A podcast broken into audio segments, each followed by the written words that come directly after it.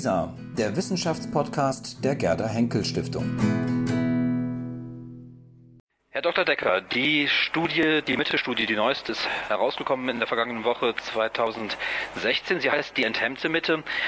Es ist viel darüber diskutiert worden, es ist viel darüber geschrieben worden. Welches Feedback haben Sie erlebt in der vergangenen Woche?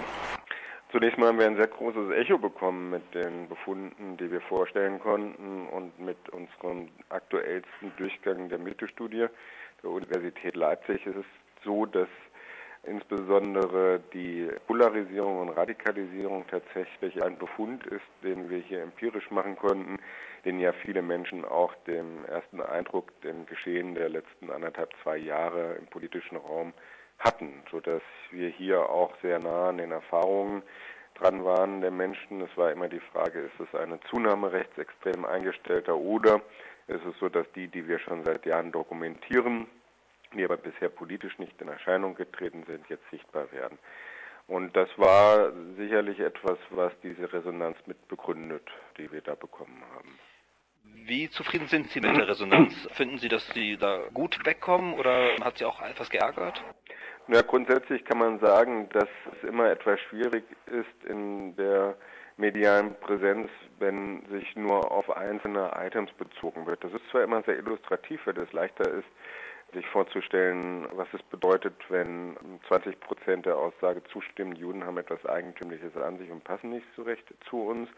Aber tatsächlich ist es so, dass das, was wir als belastbar halten, ja die Dimensionen sind. Das heißt, da ist so nicht Zustimmung zu einer Aussage, sondern tatsächlich zu allen dreien, was für uns einen sehr wesentlichen Unterschied auch macht.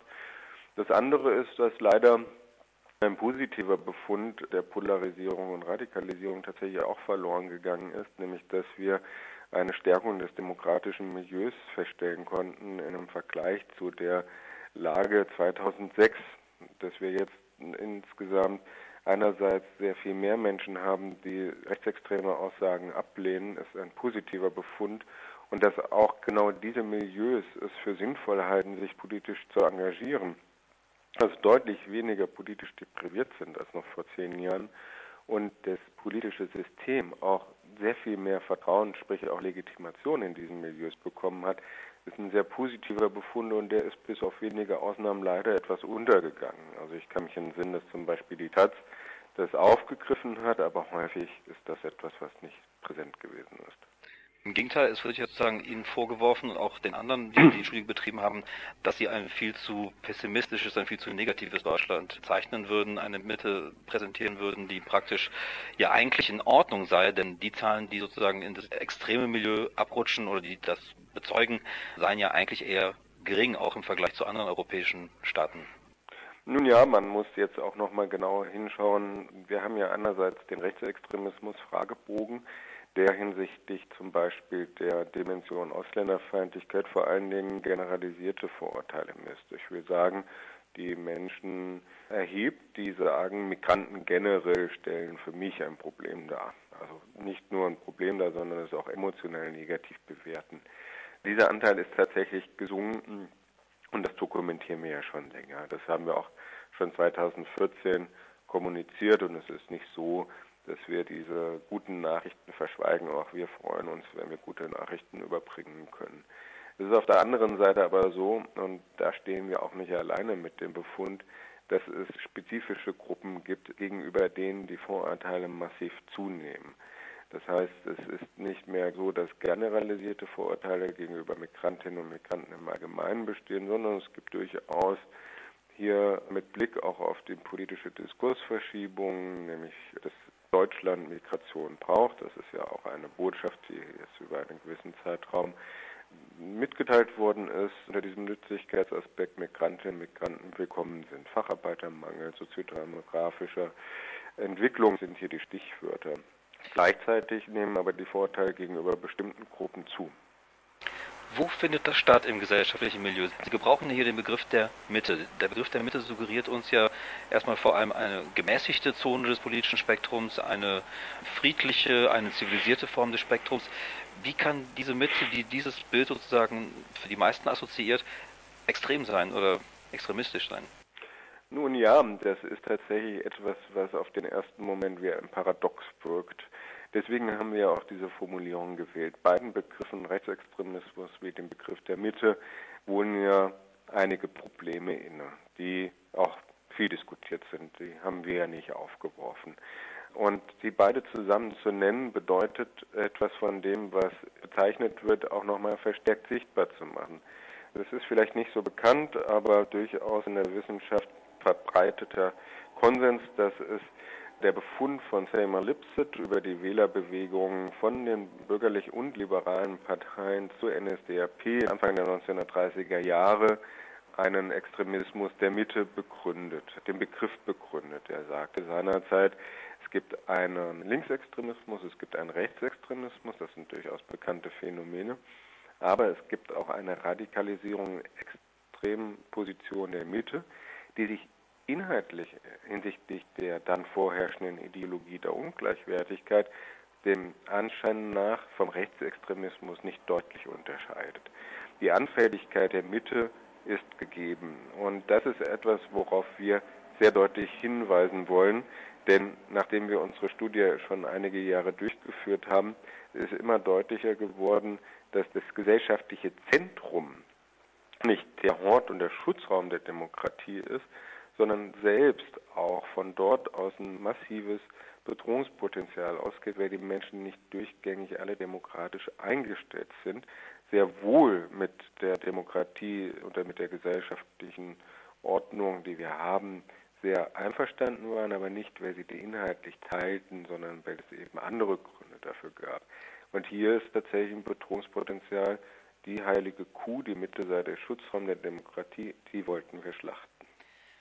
Wenn wir davon ausgehen, dass es sozusagen nicht inhaltliche Werte sind, wie der Glaube an die Demokratie oder an einen friedlichen Umgang miteinander, an der Anerkennung des anderen und so weiter und so fort, wenn das sozusagen nicht die Werte sind oder die Kriterien sind, die die Mitte ausmachen, was ist es dann? Sind es eher soziale Umstände, die die Mitte definieren? Wir verwenden ja den Begriff der Mitte, ohne ihn auf soziodemografische Variablen zu beziehen. Das hat einen guten Grund. Sonst würden wir nämlich auch von einer Mittelschicht sprechen, zum Beispiel, die wir hier kennzeichnen wollen. Der Mittebegriff, den kennzeichnet im Grunde genommen ein eher ortloser gesellschaftlicher Ort, wenn man so will. Es geht darum, dass es nicht die Ränder sind, von denen man mit dem Begriff des Extremismus gerne spricht, also nicht klar isolierbare, außerhalb des gesellschaftlichen Konsens stehende Personen, die die Demokratie gefährden, sondern dass es auch jene insbesondere sind, die man im ersten Moment als solche gar nicht wahrnimmt. Zum Beispiel eben die rechtsextreme Einstellung lange Jahre unter den Anhängerinnen und Wählerinnen und Wählern der SPD oder der CDU. Da haben wir immer ein sehr großes Potenzial ausgemacht. Und das Gleiche gilt eben auch für die unterschiedlichen Bildungsschichten. Es zieht sich durch alle Bereiche hindurch, egal welche soziodemografischen Merkmale man nimmt. Der Mittebegriff als einer, der sich nicht soziodemografisch ausweisen lässt, der ist ja ein Begriff, der sehr alt ist in der europäischen Ideengeschichte. Das reicht ab zurück bis zur Aristoteles Ethik, in der er tatsächlich eine Vorstellung von Maß und Mäßigung entwirft, die ein Mittelmaß kennt und das gleichzeitig natürlich als Appell zum Aufrechterhalten der Polis. Das ist etwas, was wir bis heute im politischen Diskurs sehen können. Der Anruf, der Appell lautet, mäßigt euch, seid gemäßigt und stützt damit das demokratische Miteinander. Dabei ist niemals tatsächlich auch von Seiten der Wahlkämpfer zum Beispiel oder anderen daran gedacht, dass man einen soziodemografisch beschreibbaren Ort hat, sondern es ist immer auch mitgedacht, dass man das Selbstverständnis derjenigen anspricht. Deswegen liegt uns auch so daran, diesen Begriff zu verwenden, um auf die Problemlage aufmerksam zu machen, dass es keinen Schutzraum der Demokratie gibt, sondern dass man ihn an jedem Ort der Gesellschaft jeweils neu verteidigen und definieren muss. Kommen wir ein bisschen auf die aktuelle politische Lage in Deutschland zu sprechen. Was sind denn sozusagen bestimmte Kriterien, was sind Umstände, was sind Entwicklungen, was sind Einflüsse, die die Mitte eben in die Regionen treiben, in diese extremen Positionen treiben, die Sie in Ihrer Studie festgestellt haben? Naja, es ist so tatsächlich, dass wir sagen können, dass die Legitimation der demokratisch verfassten Gesellschaft nach dem Krieg in Deutschland zunächst mal sich ja vollzogen hat über wie das damalige Autoren nannten, wie Alexander Mitscherlich oder auch Adorno, über das Gefühl, wie gut es uns doch wieder geht. Das ist jetzt ein Zitat. Das heißt, es ging durchaus um Fragen der, wie das Politikwissenschaftler nennen, Output-Legitimation. Diese Output-Legitimation heißt aber nicht nur, dass die Leute etwas materiellen Wohlstand bekommen haben und deswegen auch die Demokratie anfänglich zunächst mal deswegen auch akzeptierten, das was dann im Grunde genommen von außen nach Deutschland gebracht worden ist überhaupt, sondern es hieß auch, dass die Wirtschaft auch eine Form eines Kollektivguts war, nämlich durch Identifikation, was Deutschland nämlich dann lange Zeit im Sinne eines Nationalismus oder Chauvinismus mit auszeichnete für Menschen, die sich mit Deutschland als Nation identifizieren, war die einer starken Wirtschaftsmacht. Harte D-Mark, starke Wirtschaft. Das war über lange Jahre sehr stabil und es führte ja auch zu entsprechenden Diagnosen in den 70er Jahren, zum Beispiel von Offe oder Habermas, die jeweils auf die Legitimationsprobleme hingewiesen haben, die sich auftaten durch den strukturellen Wandel, der die Gesellschaft erfasst hat, durch den Umbau der Arbeitsgesellschaft. Also alles, womit wir heute konfrontiert sind, Fragen von Verteilungsgerechtigkeit, Identifikation mit Nationalität, den Werten, womit ist man identifiziert, wofür steht die Bundesrepublik Deutschland, das sind Sachen, die sozusagen auf der langen Zeitachse überhaupt erst verständlich werden. Und vor dem Hintergrund sieht man vielleicht auch, dass hier momentan tatsächlich nicht ganz zufällig auch nochmal ganz alte Motive aufbrechen. Wir es also plötzlich auch durch die Wanderungsbewegung mit dem Aufbrechen von völkisch-nationalem Denken zu tun haben, was wir eigentlich in der Bundesrepublik Deutschland durch den Aufklärungsprozess der letzten 30 Jahre für unwahrscheinlich gehalten haben, dass das wieder zum Tragen kommt.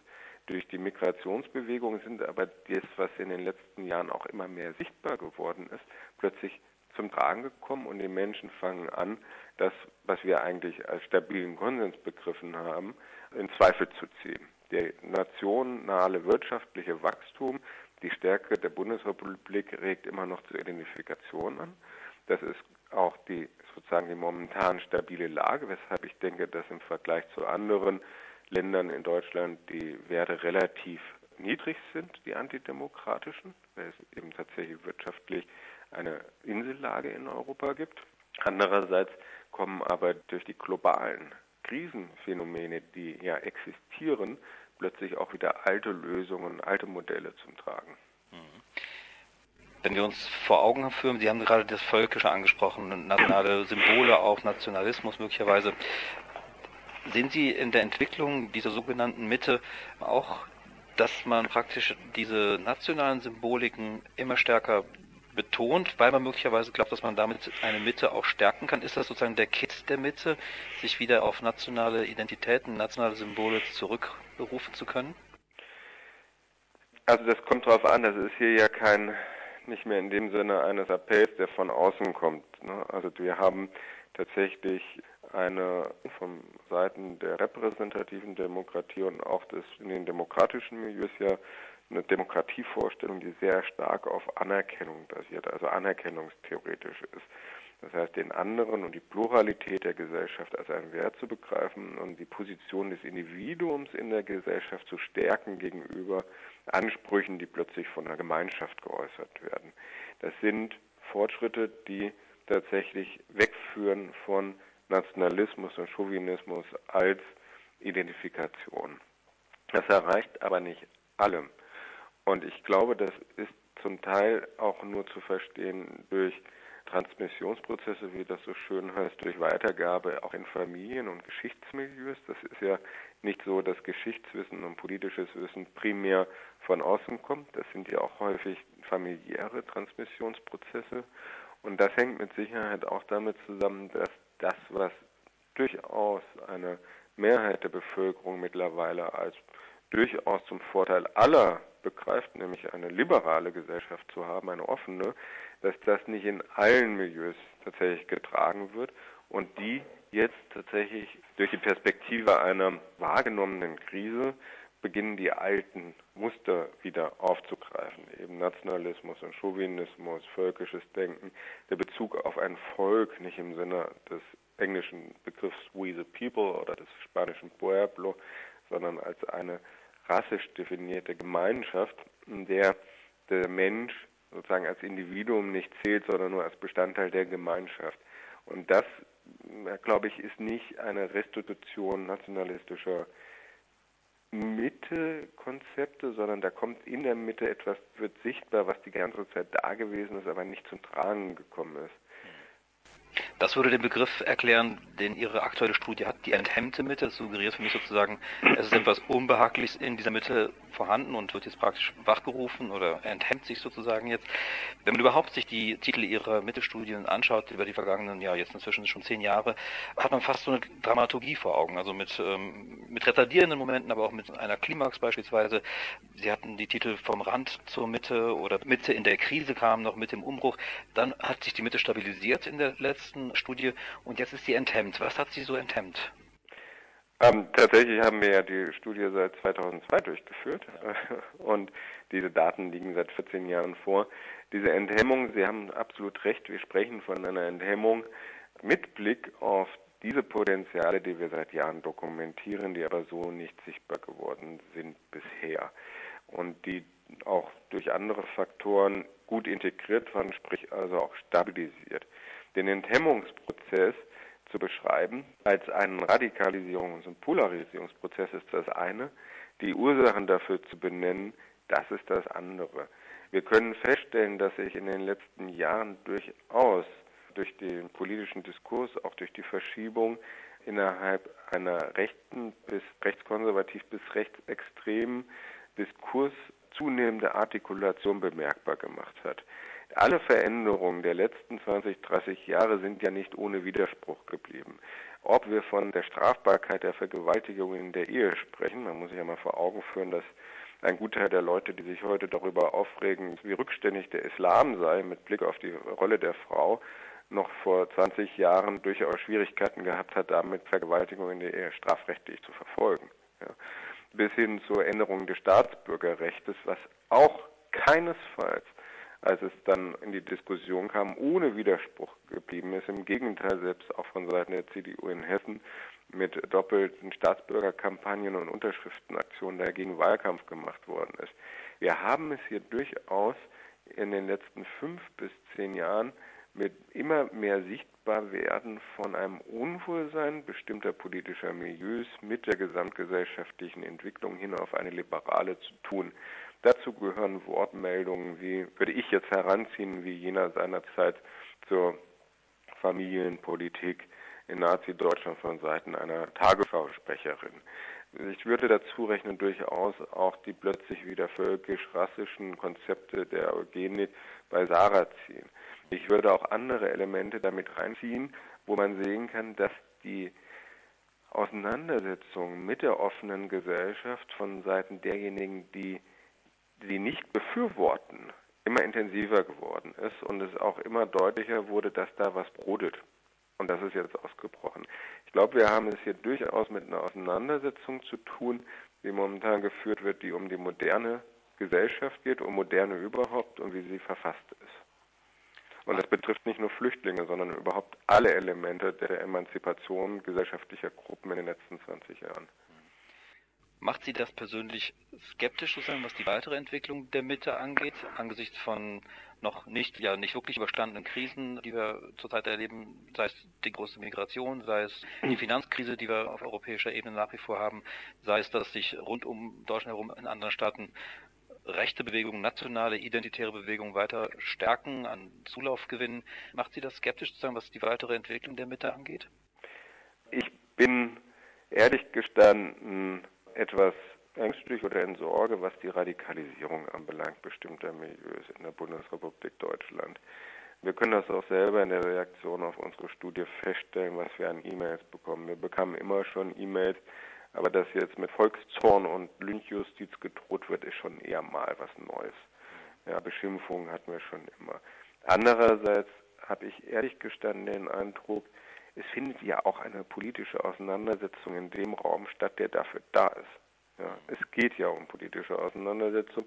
Insofern bin ich nicht pessimistisch, was die längere Zeitentwicklung anbelangt. Ich glaube, dass es auch gut ist, diese Auseinandersetzung momentan zu führen und dass wir tatsächlich in einer Situation sind, in der die demokratischen Milieus auch in der Lage sind, diese Auseinandersetzung offensiv zu führen und deutlich zu machen, was eine demokratische Gesellschaft auszeichnet. Und das ist ja vielleicht auch eine Stärke, dass das jetzt passiert. Ich hoffe nur, dass es nicht sozusagen die Radikalisierung dauerhaft sich etabliert, denn darunter müssen schon sehr viele Menschen leiden und es wäre durch Bedrohung oder durch real erfahrene Verletzungen und auch bis hin zu Morden der letzten Jahre, das wäre schlimm. Aber erstmal bin ich nicht pessimistisch, dass diese Auseinandersetzung auch zu einem guten Ende geführt werden kann für die Demokratie. Dann würde ich sagen, belassen wir es bei diesem Ende mit diesem ja, hoffentlich hoffnungsvollen Ausblick. Herr Dr. Decker, ich danke Ihnen sehr für dieses Gespräch. Vielen Dank. Ja, vielen Dank für Ihr Interesse.